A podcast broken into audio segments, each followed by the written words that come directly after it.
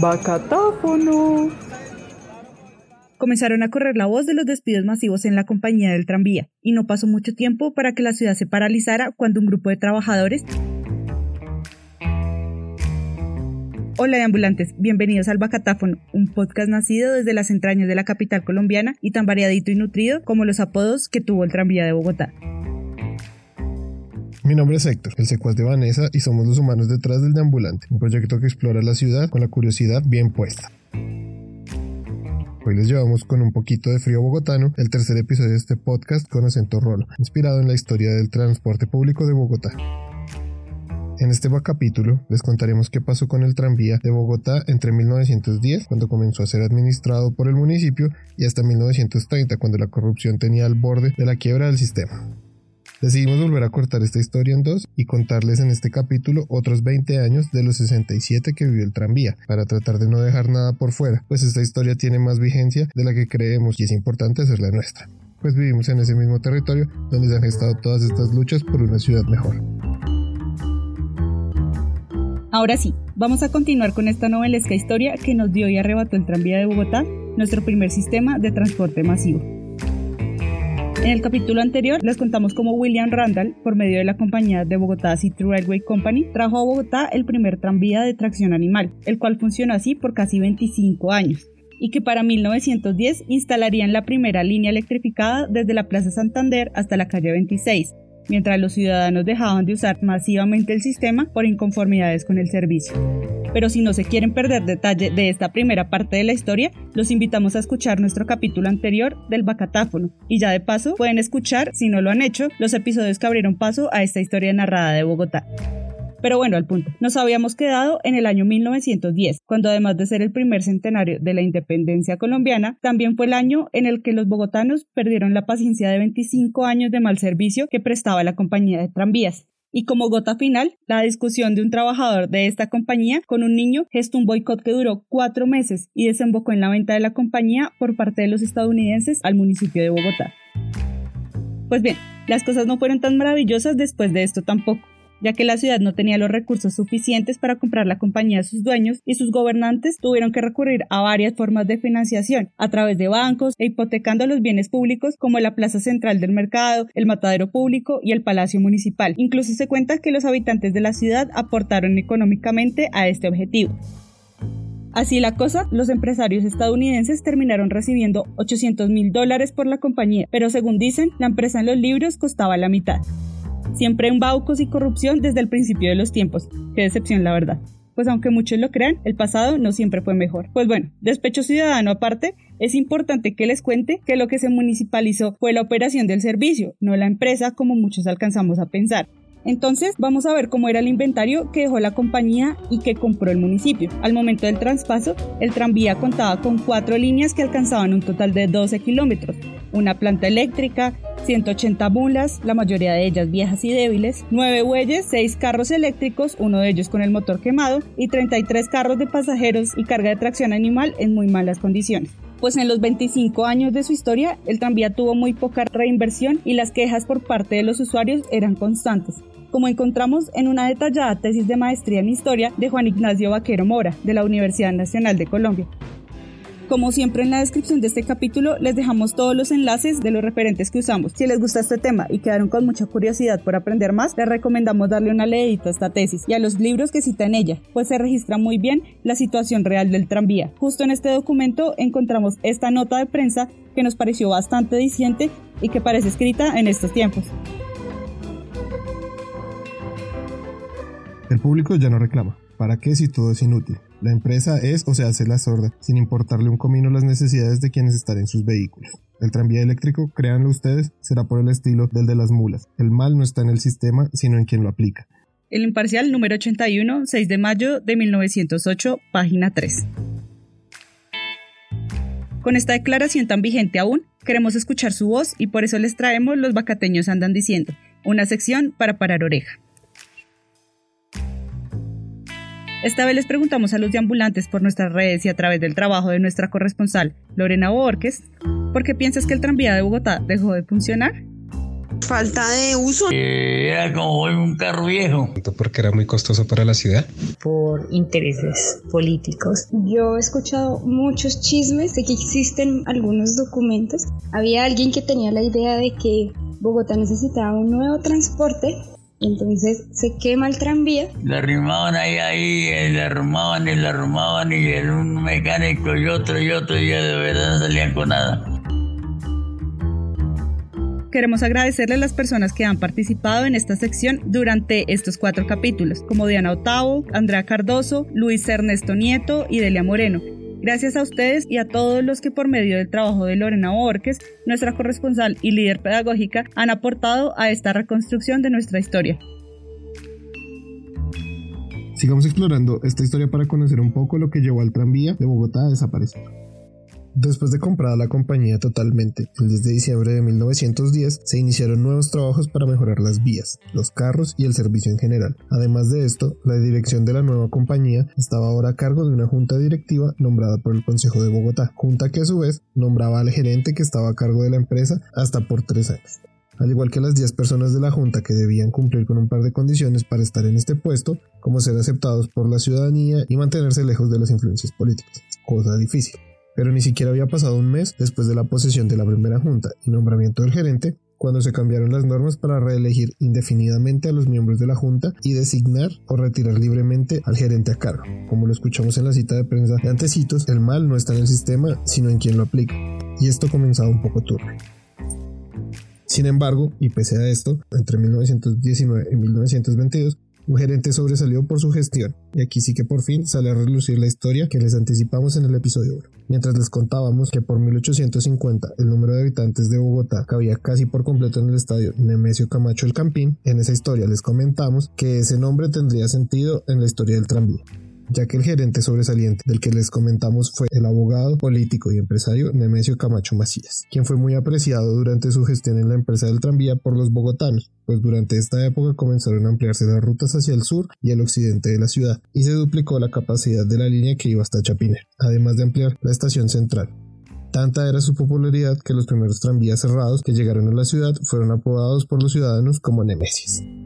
Pero sigamos con esta historia, porque no duraría mucho la dicha, ya que en 1924, con una nueva gerencia en la compañía del tranvía, el ambiente laboral en la empresa se empezó a deteriorar, y un llamado de atención a dos operarios de los carros del tranvía escaló hasta una explicación pública del gerente, y el comienzo de un grupo de trabajadores que llamaban a huelga.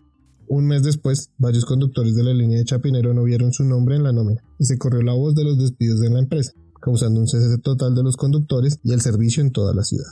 Esto siguió creciendo cuando el superintendente Castillo y García, afamado por su mal carácter, arribó a los depósitos en Chapinero, donde se encontraban los conductores, y entre la calorada discusión disparó a Plinio Cárdenas, uno de los conductores, ocasionando su muerte y una huelga colectiva por parte de los trabajadores del tranvía y los bogotanos quienes a pesar de la destitución y el encarcelamiento del superintendente y del reintegro de los conductores despedidos, exigían un pliego de 22 peticiones para mejorar las condiciones de los trabajadores del tranvía y el sistema. Este movimiento llegó a generar que para finales de ese mismo 1924 la empresa dejara de existir como independiente y se adjuntara como un departamento de las empresas municipales de Bogotá, que estaban conformadas por el acueducto, las plantas eléctricas y ahora el tranvía de la ciudad.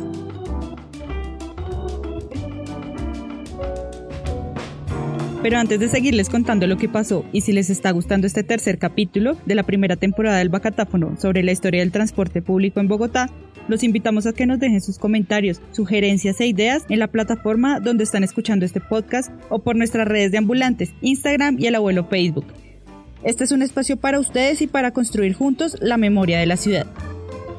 Pero aunque algunos alcanzaron a ilusionar, lo cierto es que este nuevo modelo de administración para el tranvía generó aún más corrupción y problemas, pues ahora, además de los que ya tenía este sistema, se sumaron los que tenían la gestión del acueducto y se comenzaron a notar los cobros fraudulentos en los pasajes del tranvía y los problemas financieros que aún traía encima este transporte. Esto siguió empeorando si se puede, pues pese a los intentos del Consejo por separar las operaciones del tranvía y el acueducto en 1926, la cosa no mejoró. Y se decidió separar totalmente estas administraciones, cosa que duró hasta 1929, cuando de nuevo todo se fue al caray. Pues además de toda esta historia del tranvía, el mundo estaba atravesando por la Gran Depresión y en Colombia, unos meses antes, el gobierno del conservador Miguel Abadía Méndez ordenó actuar al ejército sobre los trabajadores en huelga en Ciénaga Magdalena, quienes reclamaban sus derechos ante la infame United Fruit Company, lo que tristemente llevó de nuevo a colombianos contra colombianos por intereses externos y según algunos informes de la muerte de hasta 5.000 trabajadores en la masacre de las bananeras en diciembre de 1928. Este es un episodio deprimente de nuestra historia y que no debe ser olvidado.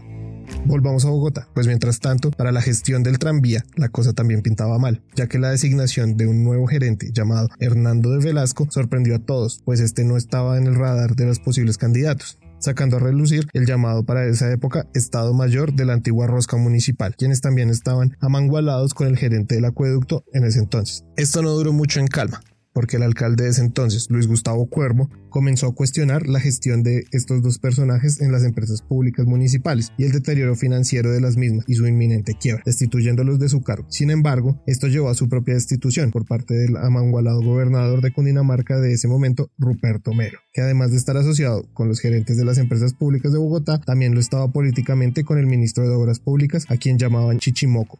Unas joyitas los señores. Pero eso no se iba a quedar así, porque los bogotanos cansados de la corrupción y en apoyo del alcalde Cuervo marcharon hacia el Palacio Presidencial pidiendo la restitución de este y por el contrario la destitución del ministro Chichimoco y del gobernador Melo. Pero de nuevo las cosas no se calmarían pronto pues durante las protestas un pelotón del ejército disparó contra un grupo de manifestantes del movimiento estudiantil, hiriendo a uno de ellos y acabando con la vida del nariñense Gonzalo Bravo Páez lo que generó que las protestas se agudizaran en los días posteriores, obligando al presidente Abadía Méndez a destituir a los gerentes del tranvía y el acueducto de Bogotá, así como al gobernador Melo y al ministro Chichimoco y con ellos al general Carlos Cortés Vargas, director de la policía, quien había dado la orden a los soldados para disparar contra los campesinos en Ciénaga el año anterior, y a Ignacio Rengifo, ministro de guerra. Con esta pequeña gran victoria y en esta historia llena de caos e injusticias terminamos esta segunda parte de la historia del tranvía de Bogotá, invitándolos a seguir acompañándonos en esta exploración que aunque ahora resulta un poco amarga, esperamos que sea el germen que nos inspire a seguir construyendo la ciudad y a seguir creyendo y luchando por nuestros derechos. Es posible, es necesario, es apremiante y es nuestro deber histórico. En esta sección de tertulia en el Bacatáfono hablamos un poco de las impresiones que nos dejó esta historia si bien creo que la historia muestra un caos, creo que es de resaltar la forma en que la movilización ciudadana fue fundamental para el control de la élite política o por lo menos de las personas que tomaban decisiones en ese momento. Sí, digamos que lo tristemente la corrupción y todas estas roscas no son de ahora, sino que vienen pues desde antaño. Y lo que dice Héctor es importante que creamos en la movilización ciudadana. Sí da resultados. Definitivamente hay cosas que se sacrifican y debemos seguir luchando por nuestros derechos. Y yo siento que esta historia nos habla un poco de eso y aunque sea una historia cruda nos da esperanzas de que la unión y la huelga sí rinden sus frutos. Aquí les dejamos esta reflexión. Pero antes de terminar, y como nos gusta, les dejamos una ñapita histórica que vimos en un artículo del Archivo de Bogotá, dedicado a los trabajadores del tranvía, que claro, les dejaremos en la descripción de este capítulo para que lo puedan ojear. En este se decía que uno de los beneficios de los trabajadores del tranvía era el de no tener que presentar el servicio militar del distrito. Otra curiosidad es que existían unas tarjetas de registro de los empleados en las que se podía ver información como el nombre, fecha de entrada, su última ocupación y por qué se retiró, quién lo recomendaba para el trabajo, un fiador, su dirección de residencia y el cargo en el que fue contratado. En una segunda parte de esta tarjeta estaba la firma del empleado, su número de identificación, la fecha de nacimiento y de su bautizo, la parroquia a la que pertenecía, el nombre de sus padres, su edad y estatura. Esta es la ñapita, un poco más tranquila, pero lo creamos necesario, pues este fue un episodio particularmente caótico. Y listo, aquí termina este pregonazo del bacatáfono, que busca siempre traerles de manera amena la historia de Bogotá para que la hagamos realmente nuestra, pues como dice el famoso refrán, quien no conoce su historia está condenado a repetirla, y pues viendo esta historia realmente pienso que el que no conoce su historia está resignado a no construirla. Los invito a dejar sus comentarios, correcciones y sugerencias por estas plataformas podcasteras y por nuestras redes de ambulantes, Instagram y Facebook, arroba el deambulante. Y si esto ya les apasiona como a nosotros, pueden dejarnos su aporte auditivo en nuestro WhatsApp 350 864 7121. Ya lo oyeron bien. 350 864 7121. Recuerden que esto no es un espacio académicamente estricto, sino más bien una fiebre curiosa por Bogotá, así que si tuvimos algún desliz histórico o de pronunciación, téngannos paciencia por amor a Bogotá y mejor déjennos un mensajito bonachor contándonos su punto de vista. Esto fue Bacatáfono, un podcast con acento rolo. Desde el proyecto El Deambulante, un saludo cuarentenil para todos y esperamos vernos ya prontito en nuestro próximo capítulo sobre la tercera y última parte de la historia del tranvía de Bogotá. No se la pierdan, pues les contaremos por qué desapareció este transporte en la capital. Los dejamos con algunos tropezones en el Bacatáfono. Que lo que se municipal es... Que lo que se municipal... ¿Dónde está Luca? Oh, Dios, eso es todo muy político, muy político del nuestro capítulo anterior de nuestro Arriba anda para correr. Entran audios, salen audios y llega a segunda parte de Curiosidad, Tranvía 1910-1923, bloopers. Bacatáfono.